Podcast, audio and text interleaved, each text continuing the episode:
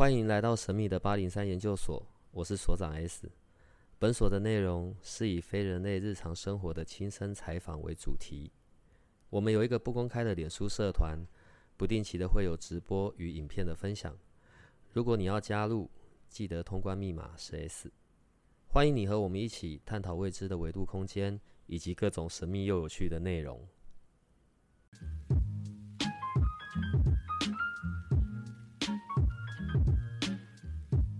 我有个问题啊，菲利斯丹一直以来，然后在这个地球频率的这个基础之上，所以这一系列的商品，不管是让人可以好睡的，我们就可以不再使用安眠药这些东西嘛，然后舒心的，然后另外还有专注的这些频率，都是经过很长期的这些测试，然后也有很多的回馈跟好评。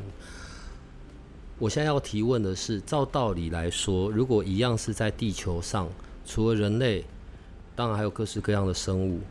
那不讲别的，就讲一般都市里面我们最常会养的、最大宗的猫啊、狗啊。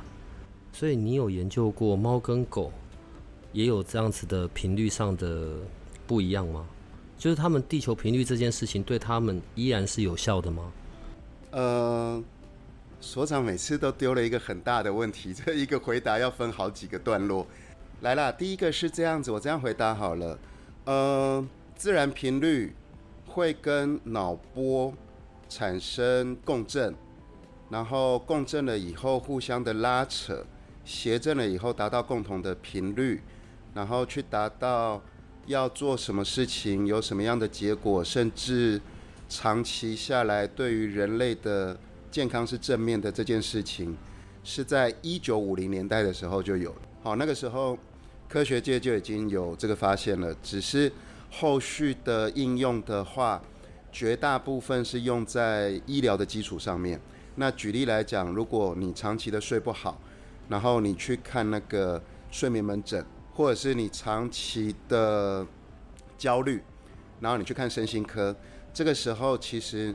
你就必须要在医院里面睡两三个晚上，然后他们在你身上贴了一堆仪器去观测你的脑波嘛，然后之后才能够才能够对症下药，如何的去调整你的睡眠，但是最后的那个基础都是去追踪你的脑波有没有达到做这件事情应该要有的脑波频率，去判定那个效果。好，这个是一直以来从五零年代发现了以后。我们就知道这件事情。那菲利斯丹他是世界上唯一一个把它变成商品化的。好，这是那个历史发展的过程。那第二个，刚才所长讲的是对的，就是其实五零年代以后发现了脑波、自然频率、共振、拉扯、谐振之后对人的好处，事实上对于动物也是一样的，因为。世间万物，你只要是生活在地球上，那只要它是活体，不是都会有脑波嘛？脑大、脑小，然后脑波高、脑波低不一样而已嘛。那所以所有的生命体，你只要是生活在地球上，那你的脑波就应该要跟着母体星球运作的频率来达到一个平衡。这样子不只是人类，对于动物来讲，那他们也是有这个呃脑波谐振平衡上的需求，所以所长刚才开头讲的这个是对的。那也的确，因为我们人类日常生活比较常遇到的就是猫跟狗，你不可能生活每天遇到豺狼虎豹。对，那所以身边人类最好的朋友，我们的宠物，我们也花了好久好久的时间开发出的新的商品。听到声音就知道是我们菲利斯丹亚太区的执行长 Elson，我们的老朋友又来了。这一次这样子的，其实它不算新的东西，因为从你在亚太区这边之后，你好像就开始有要求美国做这件事，对不对？呃，你说的也对，因为它不是新的东西。你如果真的回溯历史的话，就我刚才讲的，一九五零年代大家就有注意到这件事了。那我们的东西是在我们既有的。独家的自然频率技术上面，那我就想要说，它可以延伸出来，服务到更多的受众，就是除了人类，因为人类的部分我们就很具体的有专注、舒心跟睡眠了嘛。那我就在想，是不是我们的好朋友这些猫猫狗狗啊，这些小动物，是不是也能够帮助到他们？那所以在今年的农历年前，农历年前那个时候二月份嘛，二月份的时候我就突发奇想，然后我就请研发中心去帮我开发这一类的产品。那哦，这这中间过了半年多，除了 prototype 打了大概七八次以以上，那另外一个就是它的呈现方式，我们也试了很多种。那最后。因为我们的自然频率技术有提升，原本的手环你必须是要戴在手上，对不对？那我们后来已经可以再进一步的变成是吊坠，项链在它的项圈上面多了一个吊坠，那它已经可以到不用完全贴合皮肤，只要是会碰触得到就可以了。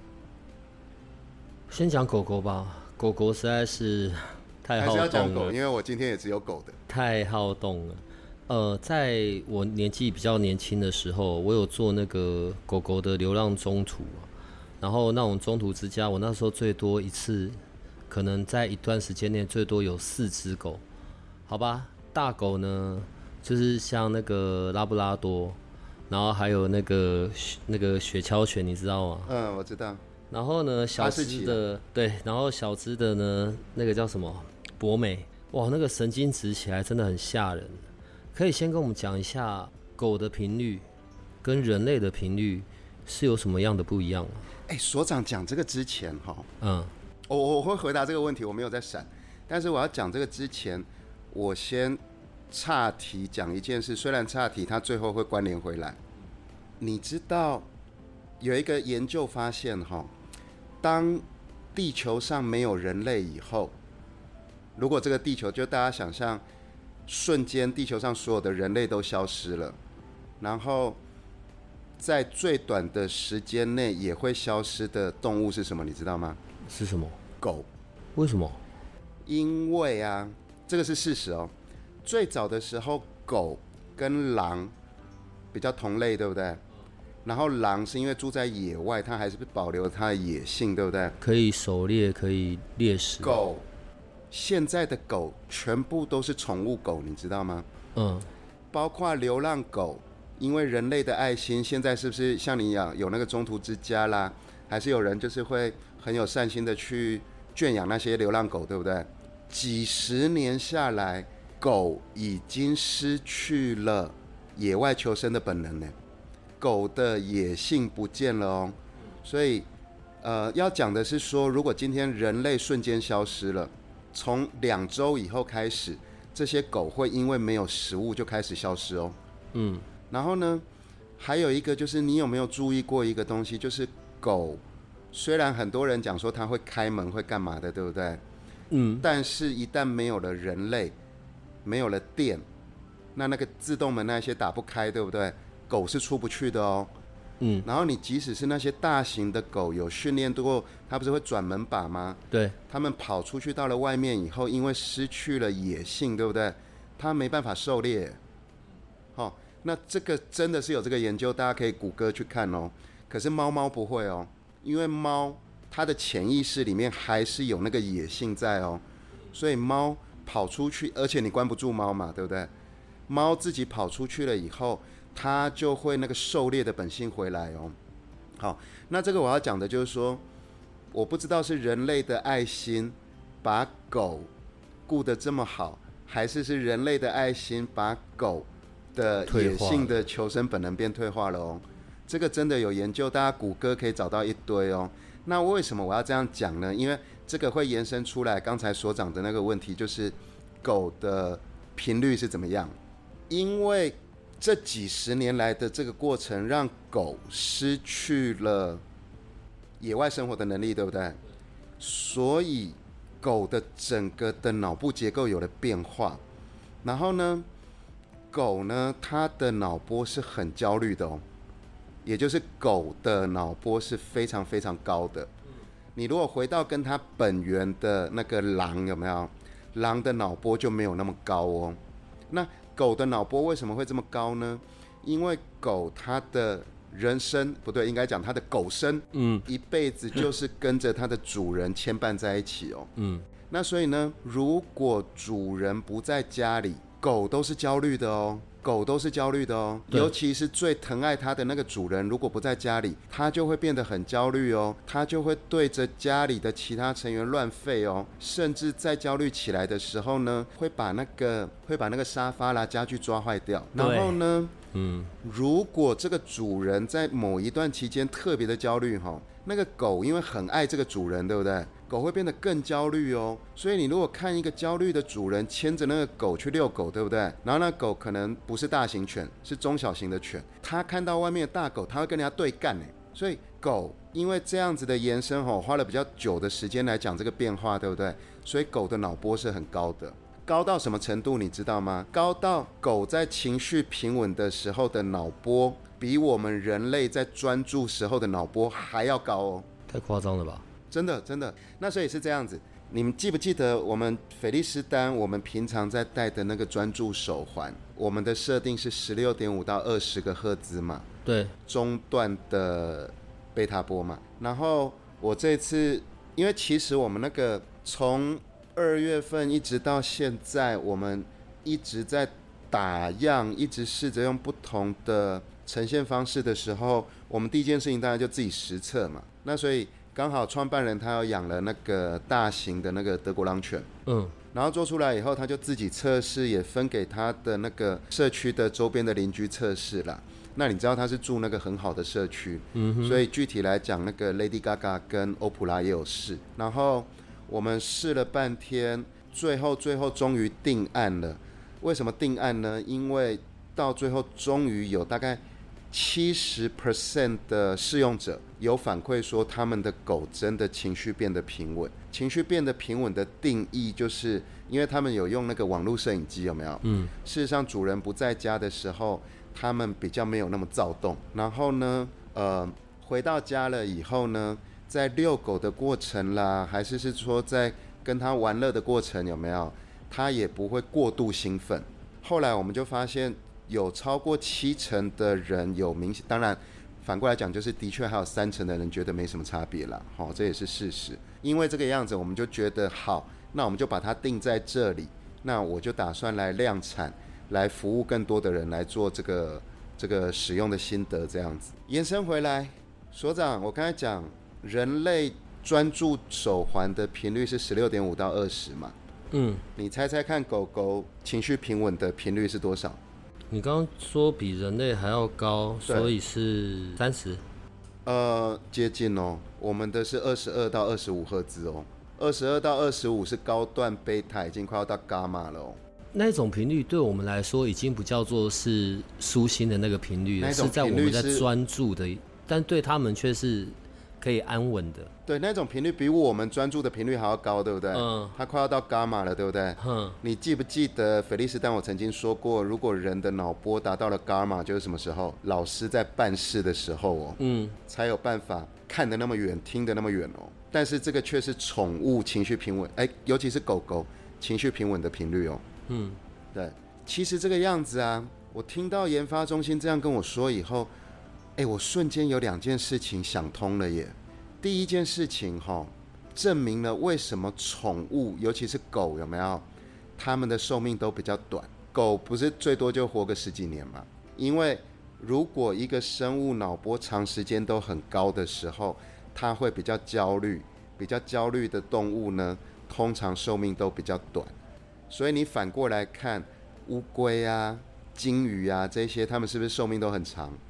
然后呢，科学界那边有去追踪这几种寿命很长的动物，它们的脑波其实都是很和缓的哦。嗯。然后第二个就更有趣的事情，我就想通了。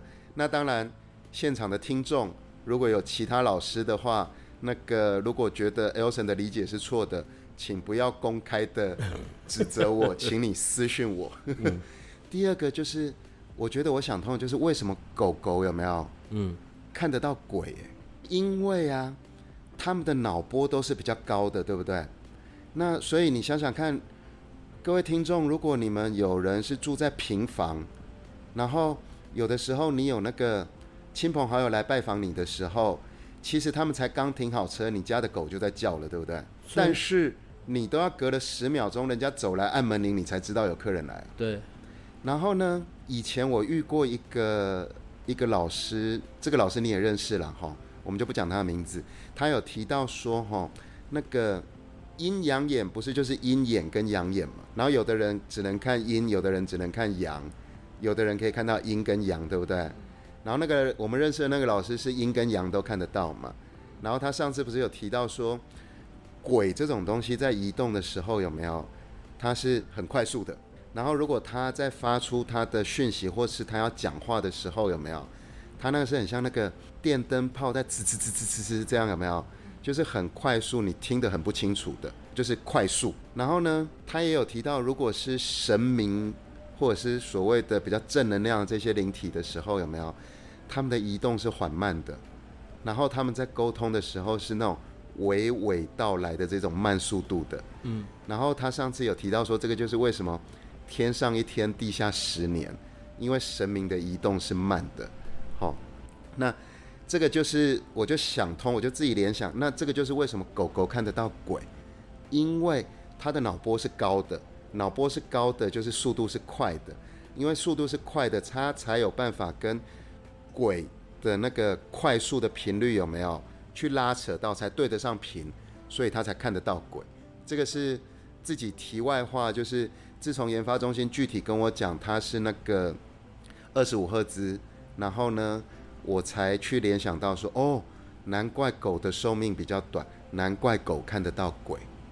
这个是我自己后后面是我自己延伸去想到的。但是我问了几个老师聊天的时候，这样聊有没有？他们也觉得我的这个判断不是没有道理哦。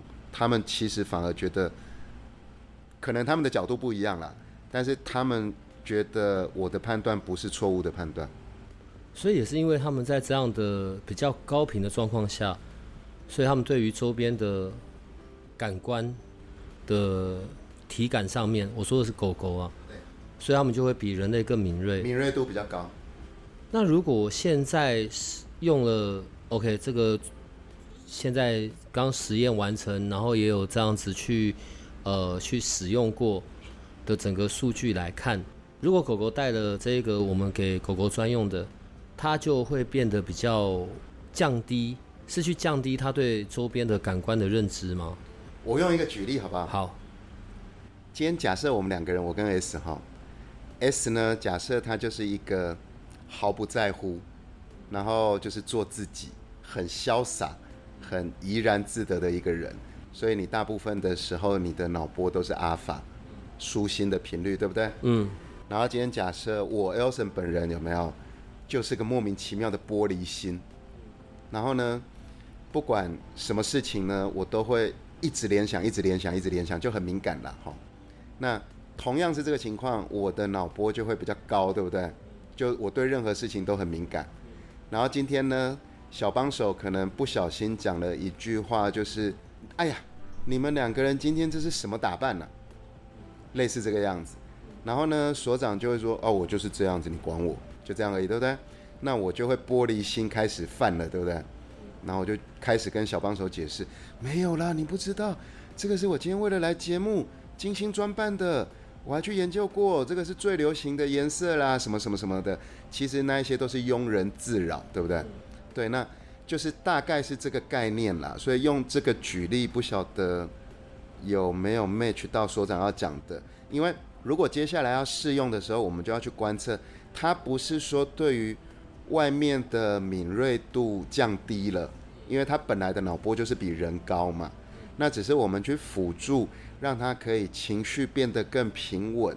那所以它就不会，应该是说把它那个比较焦虑的那一个感觉，去给它舒缓掉。那狗的敏锐度还是会比我们人类高啊，所以我才会说，在美国在实测的时候，他们就是有。特别用心的在家里装了那个网络摄影机，然后他们要去看的是我不在家的时候的对比前对比后啦，就是可能以前主人不在家，狗就是会乱跳到沙发啦，然后乱去拨弄东西啦，但是他们发现通过那个对比，那种跳沙发啦、乱抓东西的那个那个频率有降低了。对，那个那个对比是这个样子啦。哎，是不是我的错觉啊？我怎么觉得他给狗狗用的那一片比较大片呢？我们在用的手环啊，或者是手表啊，里面主要的那一片那一片金属片，对，它不是那么的大。呃，手跟手环比，的确比手环的金属片大，但是跟手表没有啦。所长，你看手表这么大一片呢？嗯，对啊，那个其实大跟小并不是重点。刚刚尾猴啊，没有没有没有没有，觉得狗过得比人好，好不好？我我我我这样举例好不好？嗯，我们的东西一直以来讲的都是天线嘛，我们不释放能量，我们接收自然频率，所以像天线，对不对？嗯，所长，你有开车嘛？对不对？嗯，我们年纪相仿哈，我们刚有能力买车就二十多岁的时候，那个时候的汽车工艺的天线呢？如果你买的是国产车，你是不是要自己用手拉拉拉，把那根天线拉很长，嗯，接收才会清楚，对不对？嗯。如果你开的是很好的进口车，你那个广播频道打开那根天线就嗯就拉起来了，对不对？嗯。走到现在的汽车工艺，你还有看到这种天线吗？没有。现在是不是像双 B 的车，不是就是一个鲨鱼鳍？对。然后甚至有一些已经不用完全没有那个天线的呈现了，它就是用那个小贴纸啊什么的，对不对？嗯。你听到广播的那个收音有比较差吗？没有啊，反而应该比较好吧。你反而以前那个一根很大根的那个，还会因为那个你拉的够不够长，来决定你接受频率好或不好吗？所以真的不是大小的问题，它是一个一个一个那个扎实度的问题。就是不管是比较大片、比较小片，因为那个纯粹就是你应用在什么东西造型上面会有大跟小嘛。但是不管你是比较小的面积还是比较大的面积，你有没有注意注意过我们的那个那一块碟片的厚度跟重量是扎实的？重点就是它扎实啦，所以并不会因为大跟小那个接收有影响。这次带来啊，因为这算是一个 OK，经过完整的研发实验的整个过程，对，半年了，然后 prototype 打过至少七八次以上。现在，请问在台湾你手上有几片呢？我手上有五片。嗯哼。然后。然后有一片我是我妹妹的。嗯。对，因为我妹妹有养狗啊，我我们那个大楼不能养狗。那所以，请问一下，你现在台湾有几个呢？五个，有一个是我妹妹的。妈，我以为你有五十个嘞。哎，我有五个，一个我妹妹在用，另外四个我都贡献出来了耶。哦，好吧，那打算怎么样？因为现在在这个阶段，今天又不是要来说有什么那个促销什么的，因为这个东西，而且它也还没有上市，是，所以完全就是一个很让台湾这边优先去做去试的嘛，对不对？对，而且让优先给研究生来试。好，如果它的功能，它是可以让那种我们家中比较神经质的狗狗，或者比较忧郁的狗狗。你知道，从那个时候很年轻的时候，在做流浪动物的中途，然后到后面现在变成猫奴，我真的我真的很深刻的去理解到，原来宠物也是会有这些你知道情绪，没错没错。好吧，你现在只有四个，那我我们要怎么做？你打算怎么做？我我我我这样子想了哈。第一个是，其实我们回归到菲利斯丹，嗯，你们要来跟我买手环，嗯，我都还会问你是什么状况，嗯，然后才会给你建议嘛，对不对？你看，像有些有些人之前很多人来问你跟问我说，我的小孩子上课学习很不专心，他是不是要带专注？还是说有些人说孩子有妥瑞症，然后他要带专注，他们只是用那个名字。就想要来用这个，到最后他们是不是都变成我们建议他带的是舒心？嗯，好，这个是就是对症下药的概念啦，哈。那所以我在想的是，呃，为了让大家可以更多的体验，那不然的话就是我在粉专开一个专区，然后如果你们问到小帮手，就直接转到我的专区，然后我们有专人服务。那进来的话呢？因为只有四个嘛，所以大家不免俗，你需要排队。那我们就会上面会有几个小问题，去先了解你之所以想要试在你的狗狗上面，你的狗狗是什么样的状态，让你想要赶快来试。然后我们里面会挑出轻重缓急，就是需求量比较明确的重症，对了。我指的重症不是那种真的快要生命什么的，过度亢奋的，对亢奋的或者很很焦虑的焦虑的啦。那优先给你试，然后一次呢试三周，试完三周以后呢，你再回来给我，然后我再让第二顺位的人来试。那我觉得用这个方式的话，就可以服务到更多的狗狗。那反过来讲，权利跟义务有没有？就是你们有这个权利都可以来体验。那呃，你们在使用的三周的过程当中，我也会具体的请你们把它记录起来。那我们可能就把它当成一个三个月的专案，因为美国要量产也是要时间嘛，对不对？嗯。然后这三个月所有测试过的人，你们一定要还给我的时候要有那个反馈。然后呢，我们收到了大货以后，我就会把有测试过的人免费一人送一个给你。这样可以吗？有满足八零三研究所 S 所长的 style，一定要争取福利的这个需求。这边听起来就还不错。然后，但是哈，我还是希望说，如果我送你们一人一个，就表示是因为你们前面很认真的做测试对比，有实际的数据，对不对？那我也希望你们提供你们的狗，当做我的平面模特儿。那这个狗狗的照片会可以让我们未来要开始。呃，销售对于公开市场销售的时候，他们就变成我们的专属的那个平面狗狗模特。所长，这样可以吗？你还有东西没有讲到啦？你刚刚明明就还有说的，你还会给人家克制嘞，你还会有那个很贴心的克制化的部分。克制的这个的话，就是那个所长，你你你你那个，你之前讲的哈。因为其实我虽然很喜欢狗，但是我没有养狗。嗯，因为我住的那个大楼社区也不方便，因为我总觉得说，然后我又喜欢中大型的狗了。嗯，那我总觉得说，你要养狗，你又不能给它好的空间跑跑跳跳，就对不起它。嗯，那所以这个是刚才所长跟我讲，就是呃，台湾现在很好，就是很很成熟的，就是在养宠物会植入晶片，是不是？对。然后植入晶片，好像你刚才是说在他们的什么项圈啦。那些上面会有那个 Q R code，就是走失的时候找得到宠物，是这个意思吗？对，宠物走失的时候扫 Q R code 就可以跟主人联络上。哦，那可以啊，那个反正就是之后我们那个我们那个正式的量产，然后开始销售的时候，我们可以增加这个客制化服务啊。你可能再多花一点点钱，然后我们就帮你去克制你的狗狗的那个身份证的 Q R code。猫跟狗呢，我都喜欢。好吧，现在有狗的了。那请问什么时候会有猫的呢？我本来有问美国说猫跟狗能不能共用，然后后来美国说不行，因为我们这一次是很专注的。你看，半年多八九次的那个 prototype，才终于 tune 出来最适合狗的那个频率，就二二到二五嘛，对不对？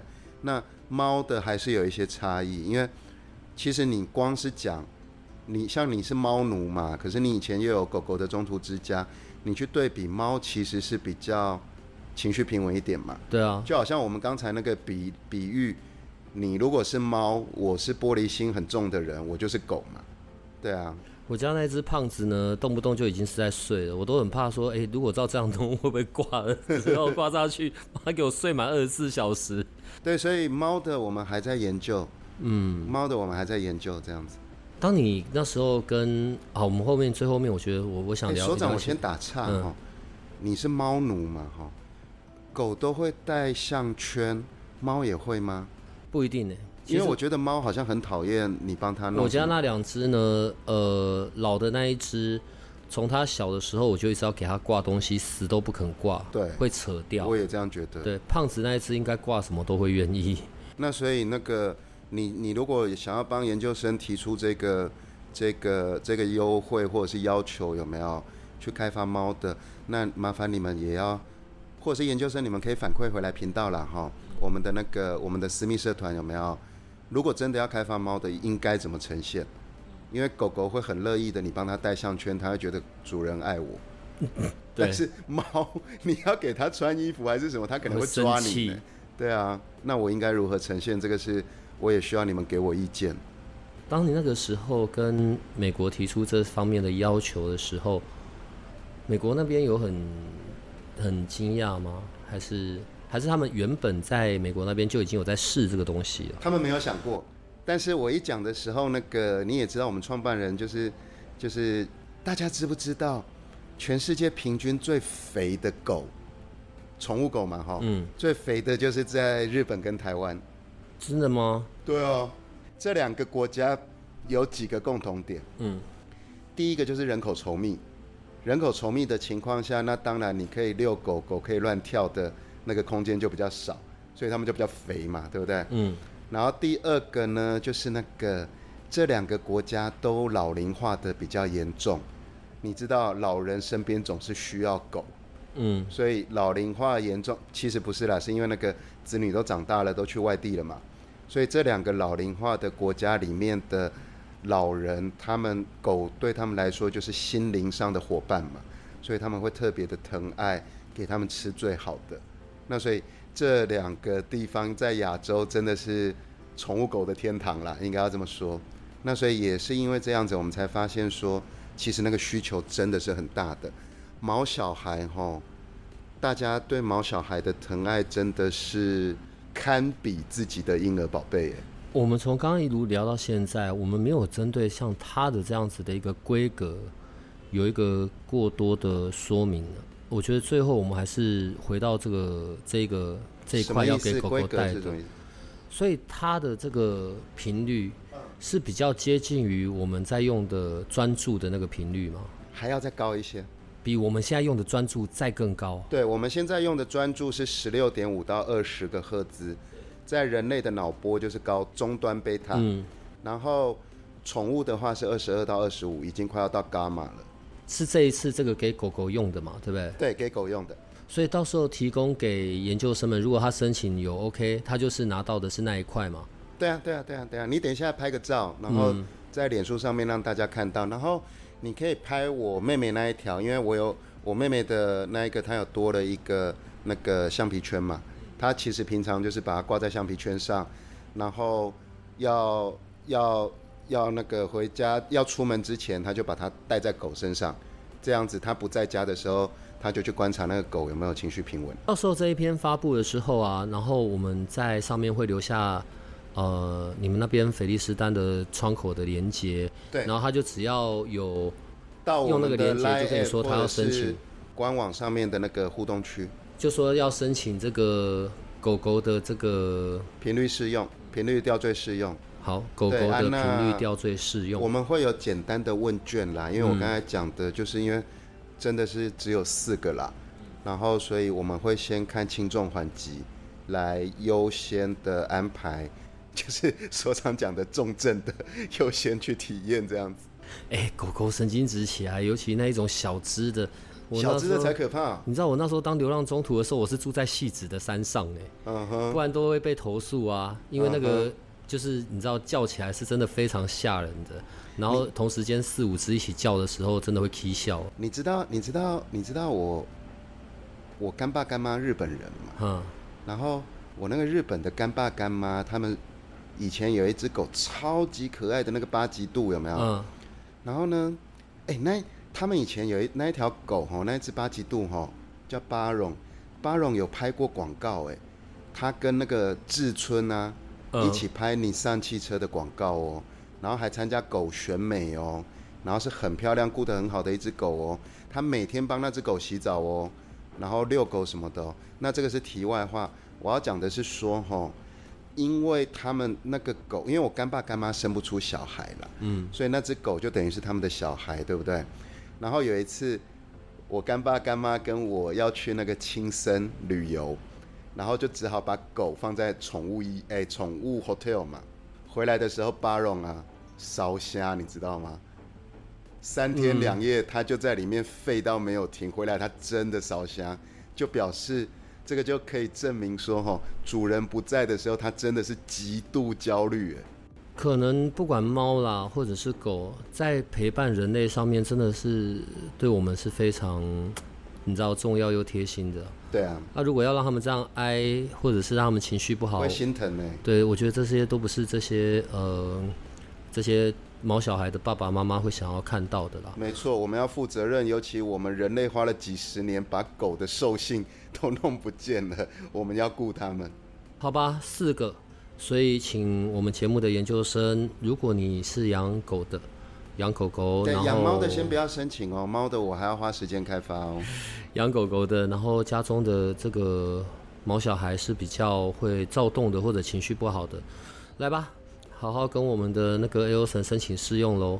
如果现在是每一个都只能用两周、用三周好了。三周，对，我觉得这样子，因为一件事情做二十一天会变习惯嘛。嗯。那我想三周二十一天是比较适合的期间，一起做这件事情，然后再，所以照这样算下来，不要舍不得不还给我啦，因为反正你们有记录的，最后那个正式量产的时候，我会送你们一人对，因为最后应该可能就是在年底的左右吧，这些正式量产的会来，然后所有有协助到让自己家里狗狗配合这一次的测试参与的，都会再由菲利斯丹直接赠送一个这样子，没错。好吧？看你今天这么这么的对我们的这么哎，的好，结束之前哈，顺便讲一件事，谢谢各位研究生的支持哈。我们父亲节活动大家的反参与是蛮踊跃的啦哈。那虽然那个父亲节活动的优惠结束了，但是还是提醒一下那个八零三研究所的研究生，你们的那个折扣码是长期都是九折的，请继续支持。这样子可以了吧？我没有等你啊，我自己先讲哦。好啦，所以就是我们的你知道老朋友了，然后当然也都嗯好啦，但是不管怎么样，有这个新的东西，而且现在开始针对毛小孩，尤其狗狗的部分，嗯，我觉得这个都是会让我们非常热见其成的，好吧？对啊，对啊，对啊，因为能够能够让大家那个身心灵上面达到平衡，是我们最大的使命啦。